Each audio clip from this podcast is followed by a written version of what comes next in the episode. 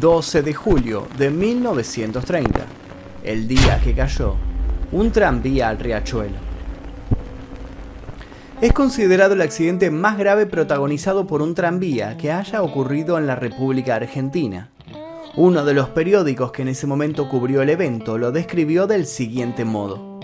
Siniestra trampa de la muerte, el puente tranviario que cruza las aguas cenagosas se abrió como una boca hambrienta, devorando más de 50 vidas encadenadas en una espantosa angustia. Vamos a adentrarnos en este día repleto de niebla para saber a qué puente tranviario y a qué espantosa angustia hace referencia el fatídico titular.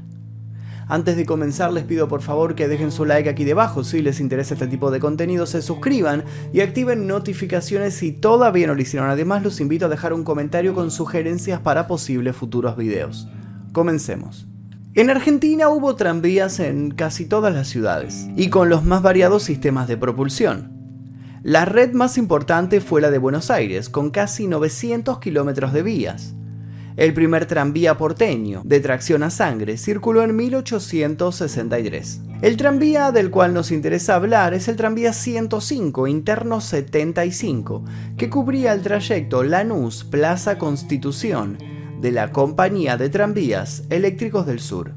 Ese lluvioso día de invierno, el tranvía era conducido por el motorman Juan Veschio, un italiano de 31 años que vivía en Herli. Juan tenía tres hijos y su mujer atravesaba un cuarto embarazo. Hacía un par de meses que había sido contratado y este era uno de sus primeros viajes como conductor. Estaba entusiasmado por la posibilidad laboral que se abría frente a él. Si bien estaba nervioso, ni en sus peores especulaciones habría podido prever lo que estaba a punto de suceder. El transporte pintado con su rojo característico iba repleto de pasajeros. Su capacidad era de 36 asientos, a los que se sumaban quienes iban parados. Solo unos pocos valientes viajaban en el estribo debido al intenso frío. Eran en su gran mayoría trabajadores que se dirigían a las fábricas y frigoríficos de la zona. El tranvía de hecho era conocido como el tranvía de los trabajadores. Muchos historiadores se animaron a adivinar los posibles temas de conversación que los hombres y mujeres habrían abordado aquella mañana de julio aseguran que el grueso de la población en ese momento tenía puesta su atención en la política y el fútbol. Intuyen que los pasajeros del tranvía no fueron la excepción. Había rumores de un golpe de Estado contra el presidente Hipólito Yrigoyen, a la vez que el clamor popular miraba con curiosidad creciente el cercano debut del seleccionado de la Argentina en el primer mundial de la historia a celebrarse en Uruguay. ¿Hablaban efectivamente sobre el devenir del país? ¿Hicieron acaso apuestas deportivas? ¿Cuántos de ellos estaban dormidos, con sus cabezas apoyadas en las ventanillas cuando ocurrió la desgracia? Debido a que ya no podían subir más personas, Vesquio había decidido no detenerse en las últimas paradas, llegando a Capital Federal. El tranvía estaba próximo a pasar por el riachuelo cuando el motorman comprobó con horror que el puente que debían cruzar se estaba levantando. ¿Fue acaso la niebla la que hizo que el italiano conductor del tranvía no viera la luz que lo obligaba a detenerse? No se sabe. Lo que sí se supo con las pericias que vinieron a los meses siguientes es que Veschio, aunque muy tarde, intentó frenar, solo para descubrir que la manivela del tranvía se hallaba trabada por el desgaste. Con muy poco tiempo y presa de la desesperación, intentó forzar la manivela para destrabarla en vano. Si en ese momento Vesquio hubiera interrumpido el suministro eléctrico, el tranvía se hubiera detenido, pero eso no fue lo que sucedió. Eran las 6.15 de la mañana. El accidente era inminente. El riachuelo estaba próximo a convertirse en el destino final de unos cuantos desafortunados. El llamado Riachuelo es un río que se encuentra localizado al noreste de la provincia de Buenos Aires, Argentina. Tiene una longitud aproximada de 64 kilómetros y un ancho promedio de 35 metros. Una serie de cuestiones lo vuelven un río bastante particular. Sin ir más lejos, la existencia del riachuelo fue el factor determinante para la fundación de Buenos Aires en su ubicación actual. El riachuelo ofrecía una fuente de agua potable y un puerto que protegía a los buques del viento. Esta ventaja natural ocasionó que tanto Pedro de Mendoza como Juan de Garay, en las dos fundaciones que tuvo Buenos Aires, tomaran la proximidad al riachuelo como eje para instalar la ciudad. Sin embargo, a pesar de ser parte fundamental de la historia argentina, se trata de un río tristemente célebre por algunas otras cosas, cosas muy poco felices. En la cuenca del riachuelo viven alrededor de 6 millones de personas cuyos asentamientos irregulares se ven afectados de modo constante por los inconvenientes que las sudestadas, las precipitaciones y la pendiente natural del río generan. Esa zona se encuentra en constante emergencia. La falta de infraestructura para drenaje, entre otras cuestiones, hacen que las condiciones de quienes habitan la cuenca del riachuelo no sean las más óptimas. Pero no solo eso. En la década de 1990 se comienza a debatir en Argentina sobre el impacto ambiental por parte de la alta densidad poblacional y se crea así en 1991 la Secretaría de Recursos Naturales y Desarrollo Sustentable de la Nación, que no tarda en poner su mirada sobre el riachuelo. En 1993, la secretaria de Medio Ambiente María Julia Alzogaray presentó un proyecto de limpieza del riachuelo a completarse en solo mil días. Este proyecto jamás llegó a realizarse y la funcionaria fue imputada por enriquecimiento ilícito y malversación de fondos, lo que hizo que durante muchos años las aguas del riachuelo parecieran condenadas. Pero a esta historia conocida por muchos hay que sumarle un par de otras historias más. No son muchos, por ejemplo, los que están al tanto de que el nombre original del río no era Riachuelo. Existen rastros arqueológicos que indican que las tribus querandíes ocuparon las márgenes de la cuenca. En esa zona cazaban ciervos de las pampas y pescaban. Cuando las expediciones al mando de don Pedro de Mendoza llegaron, hubo allí una batalla entre los nativos y españoles que implicó muchas muertes. El río fue bautizado en ese momento como de la Matanza. Luego fue llamado despectivamente el riachuelo de los navíos, ya que en su antigua boca atracaban los navíos europeos. Y estas aguas turbias son el escenario de esta historia. Aguas que están cruzadas por unos cuantos puentes. Entre ellos, el puente Bosch, que es a donde vamos a dirigirnos para llegar al corazón de este drama. El puente Bosch es un puente levadizo que cruza el riachuelo uniendo el barrio de Barracas con la localidad de Piñeiro. Con el fin de ser utilizado para el paso de tranvías, fue construido el 30 de julio de 1908. En 1930, pocos días después de haber cumplido 22 años, pasó a tener la fama de puente maldito. Su singular belleza mecánica estructural y el hecho de ser uno de los pocos ejemplares que existen activos en el mundo de la actualidad le confieren un considerable interés histórico y atractivo turístico. Muchos son los que lo fotografían de lejos, jugando con el reflejo que su estructura genera en el río. Pocos saben que el puente tiene sobre sí un pasado tan turbio como las aguas que pasan por debajo de él. Manuel José Rodríguez, un español de 68 años, era el encargado de activar la elevación del tramo movible. Y eso fue lo que hizo aquel día para permitir el paso de la chata petrolera Itaca 2. Antes de aquello, Manuel, como de costumbre y siguiendo al pie de la letra del protocolo, accionó un interruptor de vital importancia. Dicho interruptor encendía una luz que indicaba al tranvía que debía detenerse. Manuel hizo todo con la seguridad que otorga la rutina sin saber que aquella mañana las cosas no saldrían según los planes. Sus ojos se abrieron de par en par cuando escuchó un sonido por demás familiar. El tranvía ignorando la luz parpadeante, se acercaba a toda velocidad hacia el puente, que no paraba de elevarse.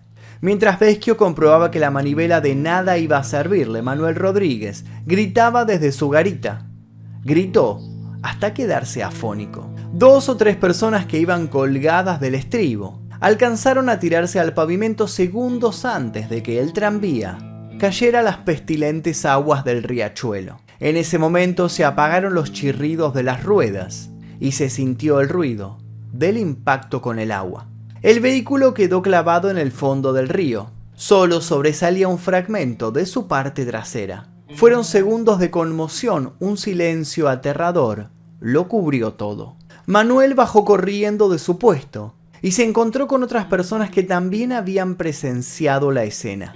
La mayoría se tapaba la boca Con incredulidad otros decidieron mirar hacia otro lado. Brotaron lágrimas, más gritos. Todos se preguntaron luego del shock inicial, cómo sacar a la gente de allí dentro.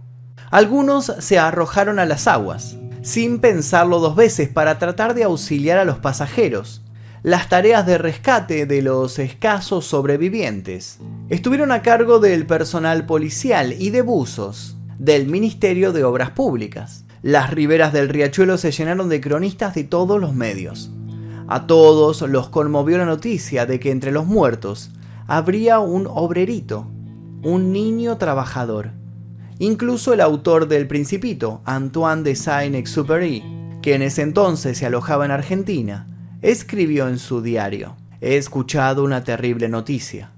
En medio de la bruma, el conductor no advirtió que el puente había sido abierto para dejar paso a un barco. Se afirma que el culpable es el gobierno por no mantener los suficientes controles. Hubo 56 o 58 muertos, nunca dieron con la cifra exacta. Los sobrevivientes fueron 5, 4 hombres y una mujer, Gavina Carrera.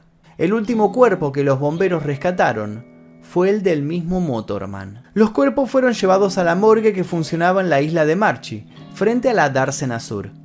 Al tranvía lo sacaron del agua al día siguiente. Las pericias determinarían que el acelerador estaba trabado, aunque los frenos estaban muy desgastados. La magnitud del accidente hizo que el por entonces intendente de Avellaneda, Alberto Barceló, se acercara hasta el puente. Su par porteño, José Luis Cantilo, también se mostró consternado por la situación y se hizo presente. En tanto, el presidente Irigoyen decretó duelo nacional. Por último, los restos de los fallecidos fueron enterrados en el cementerio de Avellaneda.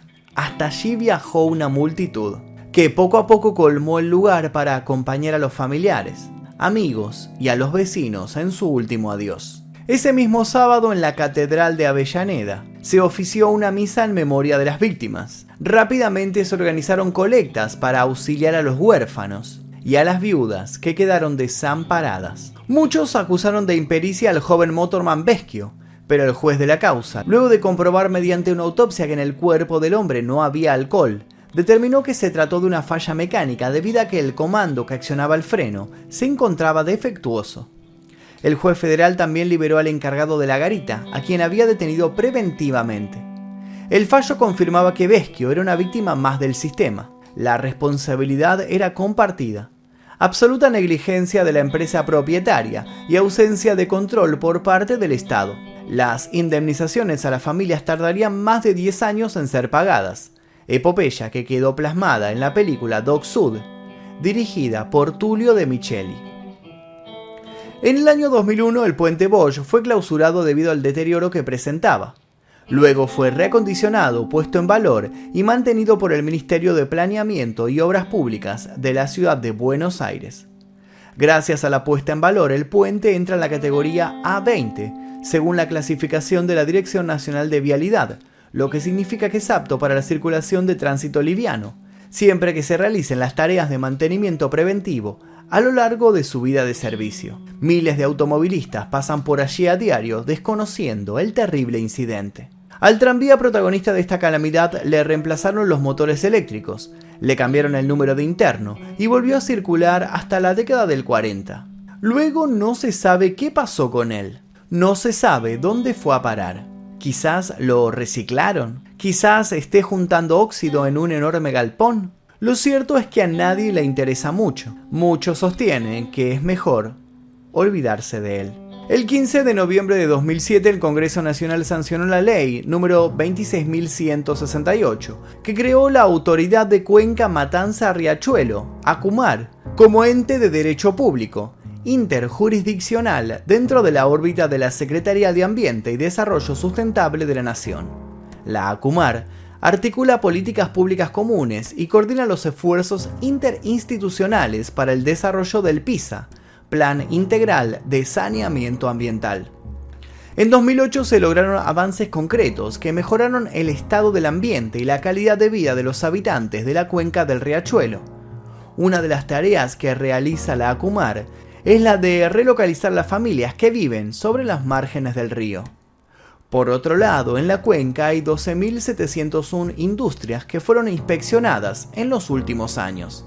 Algunas se declararon agentes contaminantes y se las obligó a trabajar en un plan de reconversión industrial que permita apalear el desecho de productos tóxicos. A su vez, la mega obra de infraestructura Sistema Riachuelo, dependiente de la Subsecretaría de Recursos Históricos, comenzó en 2016 con una inversión total de 1.200 millones, financiada en su mayoría por el Banco Mundial y por el Poder Ejecutivo Nacional es la obra de infraestructura argentina más grande financiada por el Banco Mundial. El sistema Riachuelo permite una solución integral a las actuales limitaciones en la capacidad de transporte del servicio de desagües cloacales en el conurbano moraerense, mejorando la calidad del servicio y propiciando el saneamiento del riachuelo en lo que concierne a contaminación por efluentes cloacales. Las condiciones del riachuelo, aunque de modo lento, van mejorando. De a poco empieza a ser más protegido como núcleo ambiental y todo lo que lo rodea empieza a estar regulado. Sus aguas, quizás con el tiempo, puedan tener la claridad que merecen. Mientras tanto, se encuentran en un periodo de transición, revueltas. Quienes trabajan o viven por allí mencionan con insistencia que si bien el lugar está encarrilado rumbo a un futuro prometedor, el pasado sigue presente. Y no solo de modo metafórico. Desde hace años, la leyenda urbana que habla de los espectros de los trabajadores muertos en el mítico accidente de 1930 es una de las más populares. Muchos aseguran que por las noches, sobre todo cuando llueve, se puede escuchar el ruido de un tranvía. Otros dicen que el fantasma del tranvía aparece en el riachuelo, como si estuviera hundido, las mañanas de niebla. Otros hablan de fantasmas que recorren la cuenca buscando venganza. Otros hablan de espíritus que piden ayuda mientras chapotean. Sombras nocturnas, deambuladores nocturnos que jamás llegaron a donde debían. Viajeros que quedaron atrapados entre dos mundos. Para otros, solo están ahí como una ayuda de la memoria, Personas inocentes cuyas voces quedaron ahogadas, pero que igualmente se hacen escuchar clamando justicia. La tragedia del tranvía es lamentablemente una negligencia más entre cientos de negligencias que supieron inundar e inundan la zona. Y hasta aquí la historia de la tragedia del tranvía que cayó en el riachuelo. Si les interesó les pido por favor que dejen su like aquí debajo, se suscriban. Si todavía no lo hicieron y activen notificaciones. Sin nada más que decir yo me despido, mi nombre es Magnum Mephisto y esto fue El Día Que...